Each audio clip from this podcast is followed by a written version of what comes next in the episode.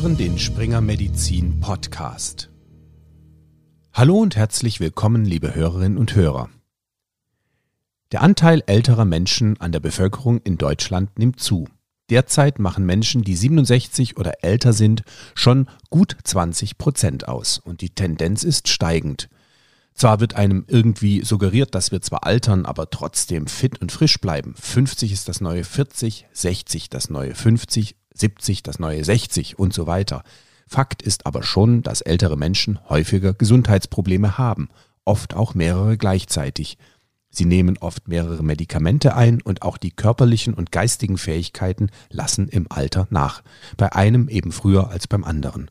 Zusätzlich gibt es psychosoziale Aspekte, die oft auch ältere Menschen betreffen.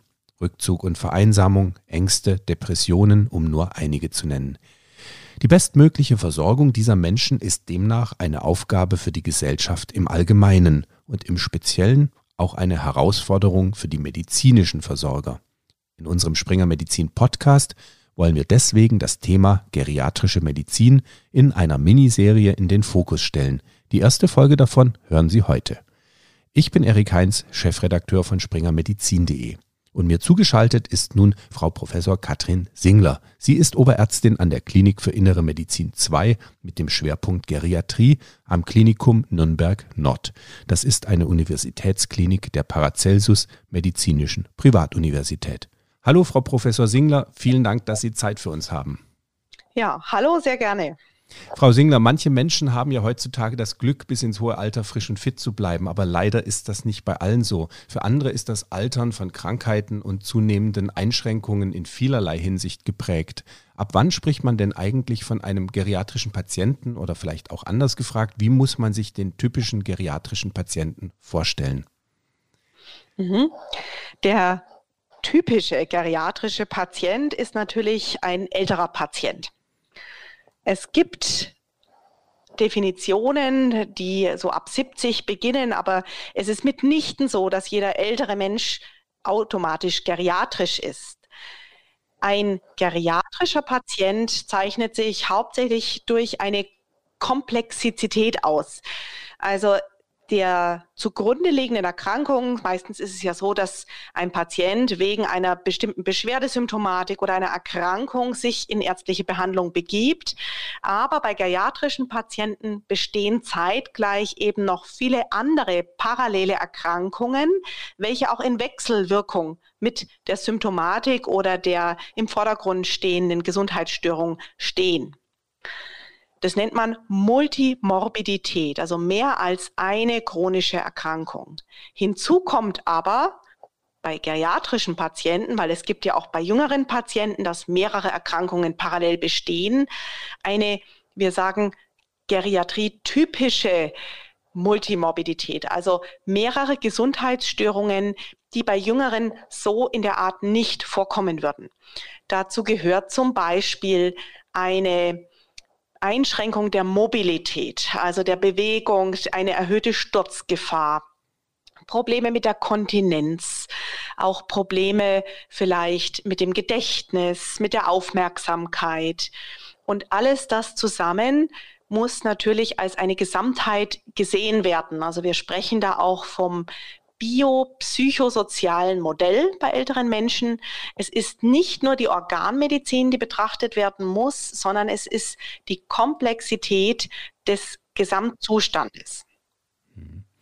In unserer Miniserie werden wir ja ähm, über mehrere geriatrische Themen sprechen, unter anderem auch über das Delir und auch über typische chronische Wunden dann im Alter. In der heutigen Folge wollen wir uns aber zunächst mal um die Herausforderungen kümmern, die sich ergeben, wenn dann diese älteren Patienten, die Sie jetzt ähm, geschildert haben, in die Notaufnahme kommen. Wie hoch ist denn der Prozentsatz geriatrischer Patienten in den Notaufnahmen in Deutschland? Ja, äh, ganz genaue Zahlen dazu gibt es gar nicht. Wir haben aber ähm, vor ein paar Jahren über die Deutsche Gesellschaft für interdisziplinäre Notaufnahmen eine Umfrage gemacht in verschiedenen Notaufnahmen in Deutschland, sowohl in größeren Städten als auch im ländlichen Gebiet, große Notaufnahmen, eher kleinere Notaufnahmen. Und es war, ähm, muss ich sagen, durchgehend so, dass der Anteil bei mindestens 30 Prozent äh, liegt, dass Patienten über 70 Jahre alt sind, wenn sie in eine Notaufnahme meistens dann eingewiesen werden. Was gibt es denn für Einweisungsgründe in der Notaufnahme? Wie präsentieren sich diese Patientinnen und Patienten? Die Einweisungsgründe älterer Menschen sind sehr, sehr mannigfaltig. Es gibt natürlich auch ältere Menschen, die wegen einer speziellen Beschwerdesymptomatik in die Notaufnahme kommen, zum Beispiel ähm, neu aufgetretenes Fieber aber es ist eben häufig auch so, dass die Einweisungsgründe sehr unspezifisch sind. Also wie zum Beispiel eine Verschlechterung des Allgemeinzustandes, der so primär gar nicht ganz konkret benannt werden kann. Zum Beispiel, jemand konnte sich noch selbst versorgen, aber in den letzten zehn Tagen kam es zu einer zunehmenden Schwäche des Patienten. Vielleicht ist er auch gestürzt und die Selbstversorgung ist so nicht mehr möglich. Jetzt ähm, ist ja in der Notaufnahme immer relativ viel los. Ähm, mhm. Und Sie haben das ja beschrieben, dass diese Patienten mit einem größeren Problemkorb in die Notaufnahme kommen. Wie kann das denn dann überhaupt klappen, dass man in der Notaufnahme da die richtigen Wege einschlägt? Weil auch so eine Einweisungsdiagnose, Verschlechterung des Allgemeinzustands ist ja zunächst mal nicht wirklich was Habhaftes. Ja, die Notaufnahme ist ja in vieler Hinsicht hat so eine Portalfunktion. Also die eine der Funktionen der Notaufnahme ist natürlich auch genau das herauszufiltrieren. Ist das ein lebensbedrohlich erkrankter Patient? Ist das ein Patient, wo ich stationär aufnehmen muss, aber etwas Zeit habe, vielleicht sogar es sinnvoll ist, Zeit längere Zeit äh, mit dem Patienten zu verbringen oder ist das vielleicht sogar ein Patient, den ich auch wieder nach Hause entlassen kann? Natürlich arbeitet eine Notaufnahme ganz systematisch. Das muss auch so sein. Das ist die Aufgabe einer Notaufnahme. Und es erfolgt zunächst eine Triagierung. Also eben genau das, was ich gerade gesagt habe. Eine Einteilung, wie lang es dauern darf, bis dieser Patient einen ärztlichen Kontakt hat. Das rührt daher, dass es eben äh, in der Notaufnahme meist nicht nur einen Patienten, sondern sehr, sehr viele Patienten zu einem Zeitpunkt gibt. Das Weitere ist, dass man schon in der Notaufnahme so bestimmte, wir sagen dazu Red Flags, also Dinge, die einem auffallen, sollten, sollen, müssen in der Notaufnahme herausfiltern sollte. Dafür bei älteren geriatrischen Patienten wäre für mich das Delir ein gutes Beispiel. Ist ein Patient delirant? Also ist er akut verwirrt? Ist das nichts, was, was vorbesteht? Ist er akut verwirrt? Oder eben könnte eine schwerwiegende Infektion dahinter liegen. Das wäre auch sowas. Ähm, wie gebrechlich ist dieser Patient? Also es gibt so bestimmte ähm, ja, Indikatoren, wo man hellhörig werden muss. Es gibt dafür auch Instrumente, die man anwenden kann, sogenannte geriatrische Screening-Instrumente, also die die ähm, Patienten, die entweder besonders komplex sind und einen hohen Bedarf an wirklich auch geriatrischem Know-how bedürfen oder eben auch die, die ich unbedingt herausfiltrieren muss, weil ein spezielles, teilweise sogar lebensbedrohliches Problem zugrunde liegt. Können Sie uns vielleicht mal ein Beispiel für so einen Fragebogen nennen, wie der aufgebaut ist, was da drin steht und was das dann für Aufschlüsse gibt? Ja, sehr gerne. Es gibt ganz verschiedene Screening-Instrumente. Ganz wichtig ist, dass einfach ein standardisiertes Screening-Verfahren angewendet wird, also dass auch jeder geschult ist auf dieses Screening-Verfahren. Ähm, ein Beispiel, ich muss voranstellen, es gibt leider immer noch nicht das ideale Screening-Instrument. Ähm, das ist eine jahrzehntelange Forschungsarbeit, aber ein Beispiel ist der sogenannte ISAR, wie der Fluss durch München, und das steht für Identification of Seniors at Risk.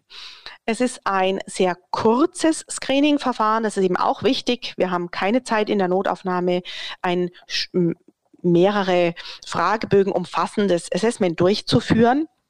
Es ist empfohlen worden von der Deutschen Gesellschaft für Geriatrie und äh, auch in einem Positionspapier mit der Deutschen Gesellschaft für interdisziplinäre Notaufnahme, weil es einfach zurzeit nichts Besseres gibt. Und äh, in diesem Screening-Verfahren werden Fragen gefragt wie, kam es in den letzten beiden Wochen zu einem vermehrten Pflegebedarf, also eben diese AZ-Verschlechterung, die ich schon erwähnt habe. Oder ähm, gibt es Einschränkungen beim Hören und beim Sehen? Oder ähm, liegt eine ja, äh, kognitive Beeinträchtigung, also zum Beispiel eine Demenz oder eine Orientierungsstörung anderer Art, liegt so etwas äh, beim Patienten vor?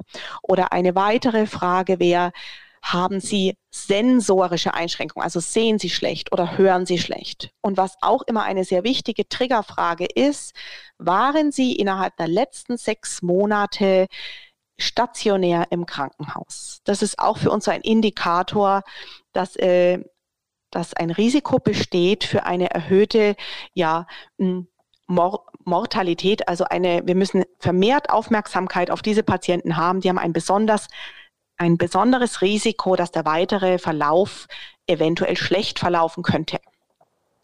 Wenn wir nun mal ein bisschen konkreter einsteigen, die Beschwerdebilder sind bei älteren Patienten ja gegenüber jüngeren Patienten oft unspezifisch oder eben auch atypisch. Woran liegt das denn? Liegt das nur an der Multimorbidität der älteren Menschen? Ich würde da vielleicht gern mal einen jungen und einen geriatrischen Patienten gegenüberstellen. Sehr gerne wenn ein jüngerer Patient zum Beispiel eine Lungenentzündung hat, kommt er meistens oder in der Regel mit sehr konkreten Symptomen. Er hat hohes Fieber, er hat Schüttelfrost, er bekommt vielleicht schlechter Luft. Viele Patienten können auch sagen, ich habe im Brustkorb einen Schmerz, ein Reiben und das ist an diesem Tag hat das begonnen und äh, ist so und so schlechter geworden. Ich habe schon vom Hausarzt ein Antibiotikum bekommen, das hat nicht gewirkt. Also die geben ganz konkrete ähm, Auskunft. Beim geriatrischen Patienten hat es viele Gründe, warum das so unspezifisch oder manchmal auch atypisch verläuft. Zum einen ist es natürlich auch oft die Aussagen des Patienten selber, die ähm, teilweise vermischt werden mit seinen Grunderkrankungen. Sie müssen sich das vorstellen, wenn jemand eine chronische Lungenerkrankung hat, dann kommt es öfter mal vor, dass auch eine chronische Lungenerkrankung einfach äh, schlechter wird und er erstmal gar nicht weiß, ist das jetzt was Neues, was dazukommt oder ist das meine Grunderkrankung.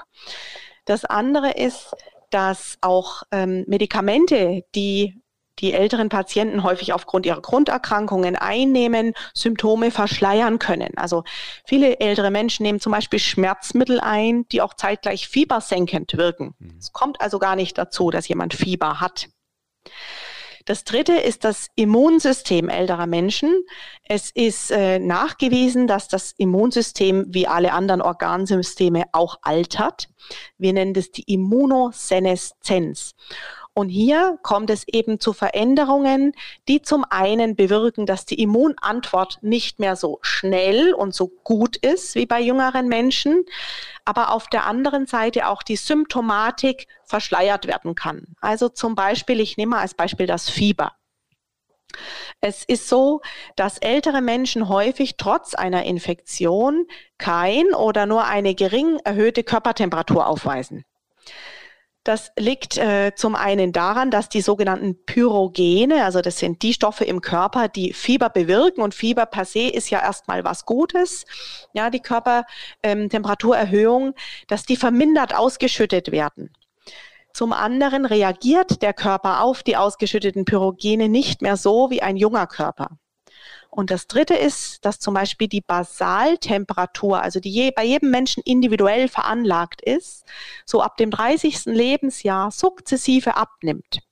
Das heißt, ältere Menschen haben oft eine geringere Körpergrundtemperatur, wenn Sie so wollen, als jüngere. Und das heißt, wenn die einen Temperaturanstieg haben aufgrund einer Infektion, erreichen sie nicht das, was wir so allgemein als Fieber bezeichnen.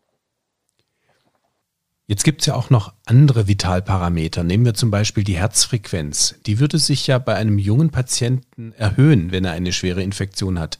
Ist das beim alten Patienten anders? Und wenn ja, warum? Ja, es ist ein sehr guter Parameter, der Sie genommen haben, den Sie genommen haben. Die Herzfrequenz äh, ist im Alter häufig auch von extern beeinflusst, sei es zum Beispiel durch Medikamente, weil der äh, Patient ein Medikament, wie zum Beispiel ein Beta-Blocker nehmen ganz viele, nimmt, der die Herzfrequenz an sich senkt. Es ist aber auch manchmal die Grunderkrankung, die nicht mehr erlaubt, dass die Herzfrequenz so variabel reagiert, also zum Beispiel auf Fieber reagiert.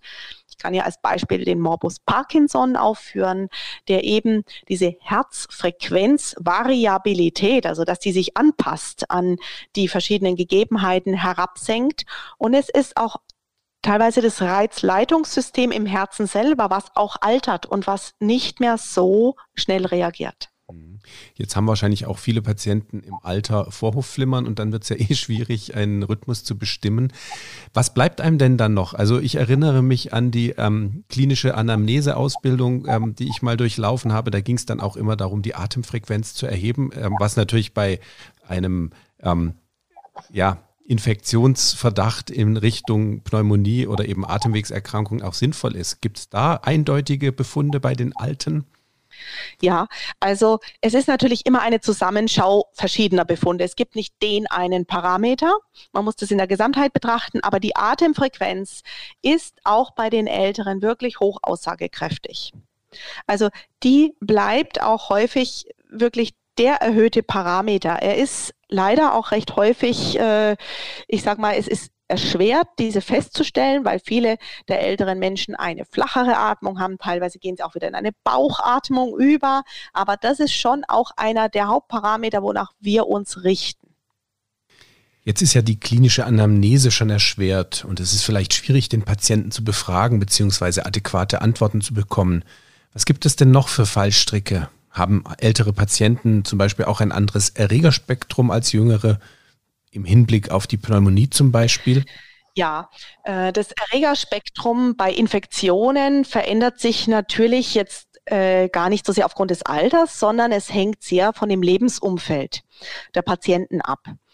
Ähm, also je nach Aktivitäten des täglichen Lebens äh, setzt sich eben das Keimspektrum unterschiedlich zusammen. Natürlich auch je nach vorbestehender Grunderkrankung. Also wenn Sie eine chronische Lungengerüstveränderung haben, ist, das ist bei jüngeren Patienten ähnlich, äh, zum Beispiel äh, das Vorhandensein von Pseudomonaden das Risiko dafür deutlich erhöht. Äh, was wir absolut auch noch im Hinterkopf immer behalten müssen, ist, woher kommt ein Patient? Also natürlich sollen unsere Patienten auch nach Leitlinie ähm, behandelt werden. Also zum Beispiel im häuslichen Umfeld wäre jetzt im Falle ein, bleiben wir bei der Pneumonie, wären es Streptokokken, ähm, die so der Haupterreger darstellen. Bei institutionalisierten Patienten, also Patienten aus Pflegewohnheimen, verändert sich da eben schon das Erregerspektrum. Da ist es dann auch häufig ein Staphylococcus aureus oder gramnegative Bakterien. Mhm.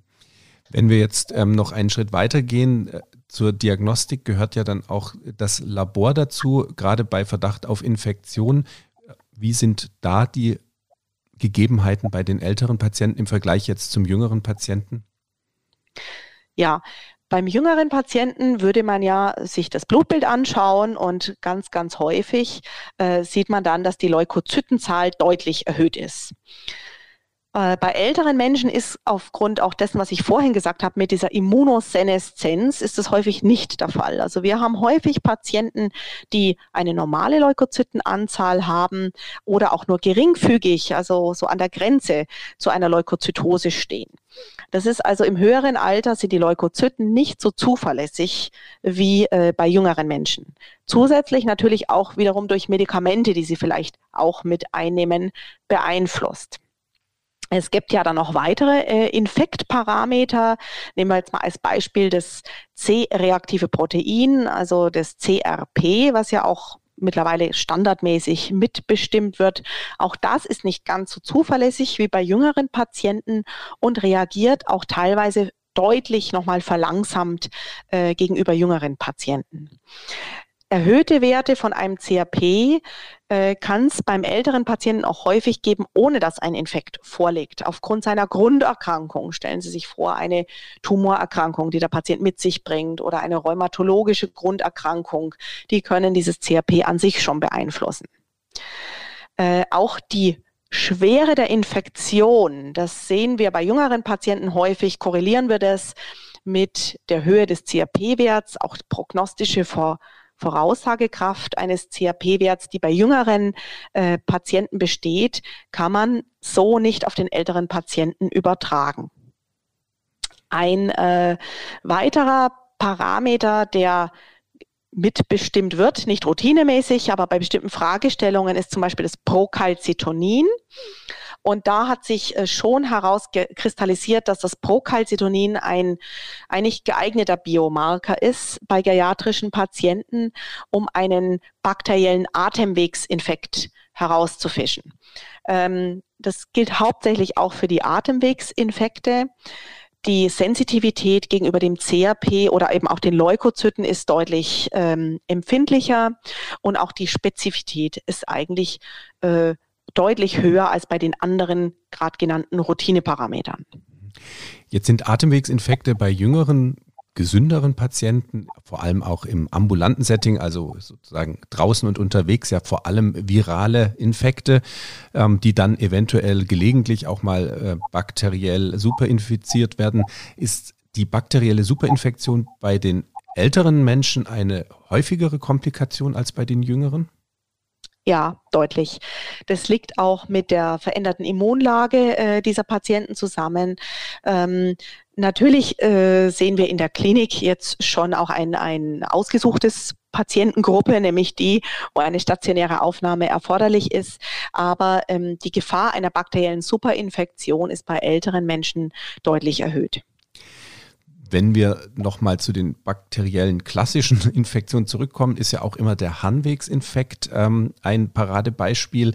Auch da ist es wahrscheinlich bei älteren Patienten so, dass er eher zu komplizierteren Verläufen führen kann. Woran liegt es und was gibt es da für ähm, Schwierigkeiten oder Herausforderungen bei geriatrischen Patienten in der ja, Diagnostik oder auch in der Anamnese schon? Ja, Harnwegsinfekte sind bei älteren Menschen auch sehr häufig. Allerdings äh, muss ich da gleich voranstellen, dass ganz viele ältere Menschen eine Bakterie haben und keinen Infekt. Das trifft insbesondere auch auf Katheter. Äh, versorgte Patienten zu. Das ist ja bei jüngeren Patienten, sage ich mal, ist das eher die Ausnahme, dass jeder jemand einen Dauerkatheter ähm, mit sich trägt. Das sind dann äh, ja auch Patienten, die schon Vorerkrankungen mit sich bringen. Bei älteren Patienten ist das ganz, ganz häufig der Fall. Und äh, je länger dieser Dauerkatheter vorhanden ist, umso höher ist die Gefahr, dass eine Bakterie, also Bakterien im Urin vorhanden sind. Ähm, da muss man immer ganz genau unterscheiden. Es gibt bestimmte Risikogruppen, wo ich das dann auch behandeln würde. Ähm, aber bei vielen dieser Patienten ist es eigentlich nicht behandlungsbedürftig, wird allerdings behandelt, so dass wir auch im weiteren Verlauf deutlich häufiger ähm, Harnwegsinfekte mit Resistenzen gegenüber Antibiotika sehen. Wahrscheinlich wird auch ähm, der Harnwegsinfekt bei Männern im Alter häufiger vorkommen, wegen einer zum Beispiel bestehenden benignen Prostatahyperplasie und ähm, dann entsprechend zu Problemen führen, was ja bei jüngeren Männern sehr häufig nicht der Fall ist. Ja, äh, bei Männern ist es tatsächlich so, dass äh, bei jüngeren Männern, also wirklich Harnwegsinfekte ja eigentlich die Ausnahme darstellen. Bei älteren Männern kommen die doch gehäuft vor. Ein Grund, wie Sie schon gesagt haben, ist die äh, Prostatahyperplasie. Ein weiterer Grund wäre ähm, auch wirklich einfach die Immunsuppression, ähm, die durch diese Immunozeneszenz an sich schon gegeben ist. Ähm, bei Frauen ist die Problematik auch häufig, dass äh, die Keimflora, ähm, ja, die, das Abwehrsystem auch im, im ähm, urgenitalen Bereich einfach atrophiert ist, also dass die natürlichen Barrieren dort gar nicht mehr so existieren. Inkontinenz ist ein großes Thema und ähm, es ist auch ein insofern komplexes Thema, dass gerade Themen auch wie Harnwegsinfekte häufig sehr schambehaftet sind, weil automatisch von den Betroffenen angenommen wird, ähm, dass vielleicht die Intimpflege nicht mehr so gewährleistet sein könnte. Das ist aber gar nicht der Fall meistens, sondern es ist wirklich so, dass es einfach mit der Immunlage der Patienten zusammenhängt. Ähm, und eben auch mit den Alterungsprozessen überhaupt. Wenn wir uns jetzt vorstellen, dass es schwierig ist, teilweise Patienten adäquat ähm, zu anamnestizieren, wegen der geschilderten Probleme, dann kann es ja auch sein, dass in der Notaufnahme dann die falsche Diagnostik eingeleitet wird oder eine nicht zielführende Diagnostik und eventuell sogar eine Unterversorgung im Sinne einer nicht passenden Therapie oder auch einer Übertherapie. Wie ist denn da das Bild in den Notaufnahmen oder wie, wie würden Sie das beschreiben? Ja, das kann natürlich passieren, aber das ist, denke ich, dann auch Aufgabe äh, der weiterführenden Station. Also wir sehen in unserer Notaufnahme, dass von den geriatrischen Patienten wirklich ein ganz, ganz großer Prozentzahl äh, stationär aufgenommen wird.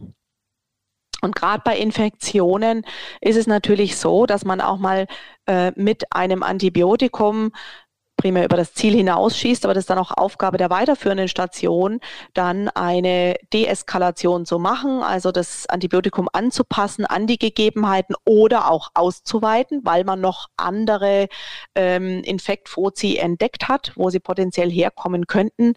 Und natürlich, ähm, wenn jetzt bei uns Patienten auf der Geriatrie sind, durch ein ausführliches geriatrisches Assessment diese ganze Problemstellungen, äh, die in der Notaufnahme gar nicht erfasst werden können, aufgearbeitet werden und ein Behandlungsplan initiiert wird. Also ich sehe die Aufgabe der Notaufnahme schon so, dass sie die akute Problematik erkennt und behandelt, aber dass das Weiterführende und diese Komplexität, die sollte erkannt werden in der Notaufnahme, aber die aufzuarbeiten, das ist dann wirklich unser Fachgebiet. Ja, auch wenn das schon fast wie ein schönes Schlusswort geklungen hat, möchte ich Sie dennoch bitten um ein kleines ähm, Schlussstatement, eine Take-Home-Message für unsere Kolleginnen und Kollegen in der breiten Versorgung, worauf Sie bei geriatrischen Patienten, bei geriatrischen Notfallpatienten besonders achten müssen. Ja, gerne. Wenn Sie geriatrische Patienten in ihrer Notaufnahme sehen, die sich mit einer unspezifischen Symptomatik, AZ-Verschlechterung, Sturz vorstellen, bitte denken Sie dran, dass gerade die unspezifische Beschwerdesymptomatik mit häufig einer in einem hohen Prozentsatz mit einer ähm, schweren Grunderkrankung einhergeht, die es gilt in der Notaufnahme zumindest so schon zu detektieren. Also unspezifische Beschwerdesymptomatik ist ein Red Flag. Das zweite wäre das Delir. Bitte achten Sie darauf, ob bei Ihrem Patienten ein Delir vorliegt. Und falls das so ist, informieren Sie die nachfolgende Station. Es ist immer ganz wichtig, seit wann so ein Delir besteht. Je länger es besteht, umso schlechter die Prognose. Und das Dritte ist, Schauen Sie in Ihrem Umfeld, ob in Ihrem Haus auch eine Geriatrie da ist. Auch Geriater äh, sind Internisten, sind Neurologen, sind medizinisch geschult und bitten Sie vielleicht speziell Ihre Geriater, dass Sie auf solche Patienten auch im weiteren Verlauf mit ein Augenmerk haben oder, wenn es sogar möglich ist, dass solche Patienten auf eine geriatrische Station auch verlegt werden. Ganz vielen Dank, Frau Professor Singler, für das Gespräch. Ich danke, bedanke mich. Ja, Frau Singler und ich sprechen uns wieder voraussichtlich im Februar 2022 im zweiten Teil unserer Miniserie Geriatrie, dann zum Thema Delir bei alten Menschen. Und wenn wir bei Ihnen, liebe Hörerinnen und Hörer, das Interesse geweckt haben und Sie nicht so lange warten möchten, empfehle ich Ihnen jetzt schon mal das Basistraining Geriatrie auf springermedizin.de, das von Professor Singler als Herausgeberin und Autorin einiger Kursteile sowie anderen Expertinnen und Experten gestaltet wurde. Dort gibt es für Ärztinnen und Ärzte, Medizinstudierende und anderes medizinisches Fachpersonal insgesamt 16 fallbasierte Kurse, die Sie mit dem Grundwissen der Geriatrie vertraut machen. Den Link finden Sie wie immer in den Show Notes. Das war's für heute. Bleiben Sie gesund und bis zum nächsten Mal.